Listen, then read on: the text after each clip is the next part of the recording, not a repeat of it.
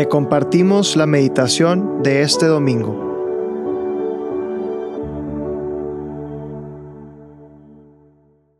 del Padre, del Hijo y del Espíritu Santo. Amén. Ven Espíritu Santo, llena los corazones de tus fieles y enciende en ellos el fuego de tu amor. Envía Señor tu Espíritu Creador y se renovará la faz de la tierra.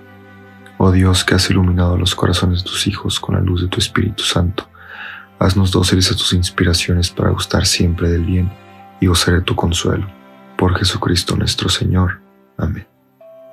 Señor, tú que esperas este momento desde la eternidad para verme, para verme sonreír. Tú que sabes que este momento no es algo que yo te digo a ti, sino es algo que tú me quieres decir a mí. Este momento en el que me quieres amar, en el que me quieres abrazar. Yo creo, Señor, y te amo, y confío, y espero en ti. Espero tu gracia, anhelo tu gracia, anhelo tu amor. Mi corazón te ama y te anhela, Dios mío. Pongo este momento a tu disposición para gloria tuya y la de tu reino. Hoy, domingo 13 de noviembre, vamos a meditar el Evangelio según San Lucas, capítulo 21, del versículo 5 al 19.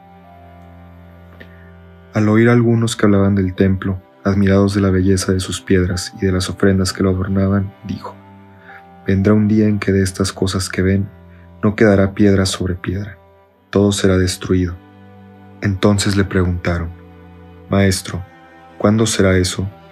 ¿Cuál será la señal de esas cosas que están a punto de suceder? Él contestó, Estén atentos para que no los engañen, porque muchos vendrán en mi nombre diciendo, Yo soy, ha llegado la hora. No vayan detrás de ellos, y cuando oigan hablar de guerras y de revueltas, no se asusten, pues eso tiene que suceder primero, pero el fin no vendrá inmediatamente.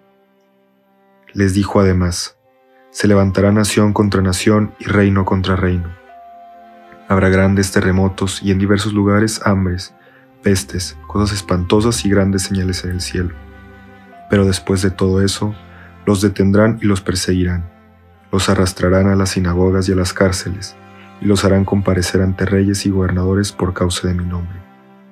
Esto será ocasión para que den testimonio. Hagan el propósito de no preocuparse por su defensa, porque yo les daré un lenguaje y una sabiduría a los que no podrán resistir ni contradecir ninguno de sus adversarios. Serán entregados, incluso por sus padres, hermanos, parientes y amigos, y algunos de ustedes los matarán. Todos los odiarán por mi causa, pero ni un cabello de su cabeza se perderá. Si perseveran, se salvarán.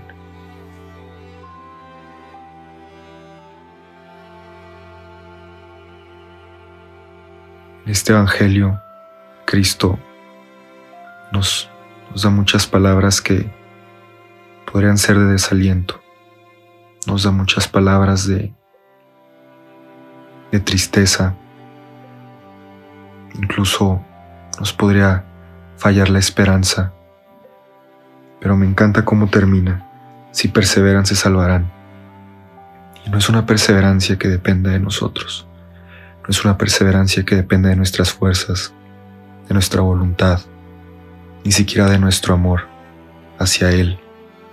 Esta perseverancia, como lo dice San Juan en una de sus cartas, el amor no es que nosotros amemos a Cristo o a Dios, sino que Él nos amó primero. Y es perseverar en ese amor de Él, de Cristo. Perseverar día con día a pesar de las cosas que vayan pasando. Perseverar con ese corazón abierto para recibir su amor. Para recibir su amor y entonces sí, en medio de todas esas tempestades, esas guerras, de esas cosas horribles, de esas persecuciones que podemos vivir como cristianos.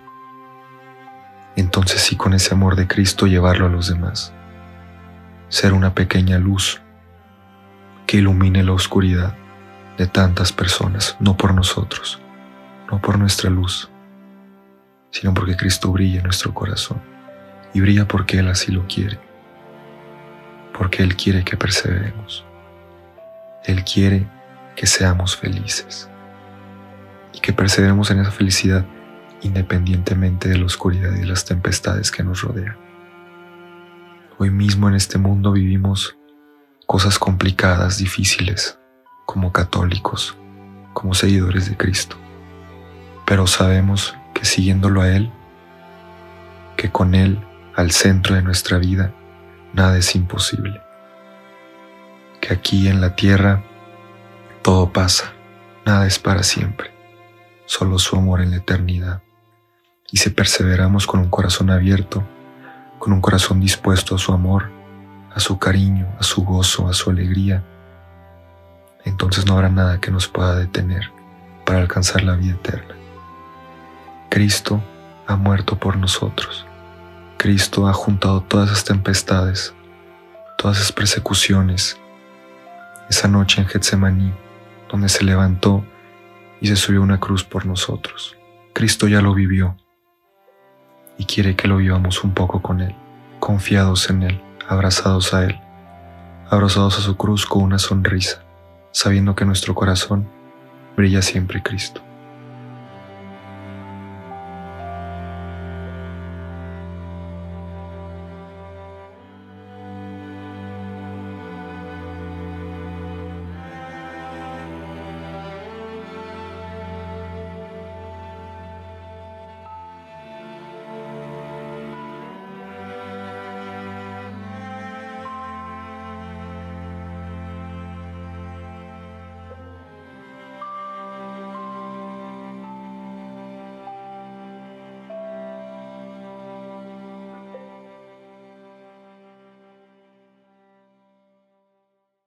Te damos gracias, Señor, por todos tus beneficios, a ti que vives y reinas por los siglos de los siglos. Amén. Cristo, Rey nuestro, venga a tu reino.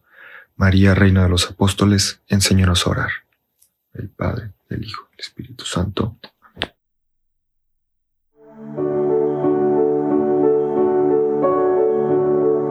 Te invitamos a quedarte en oración y que escuches lo que Dios tiene preparado para ti el día de hoy. Nos escuchamos mañana.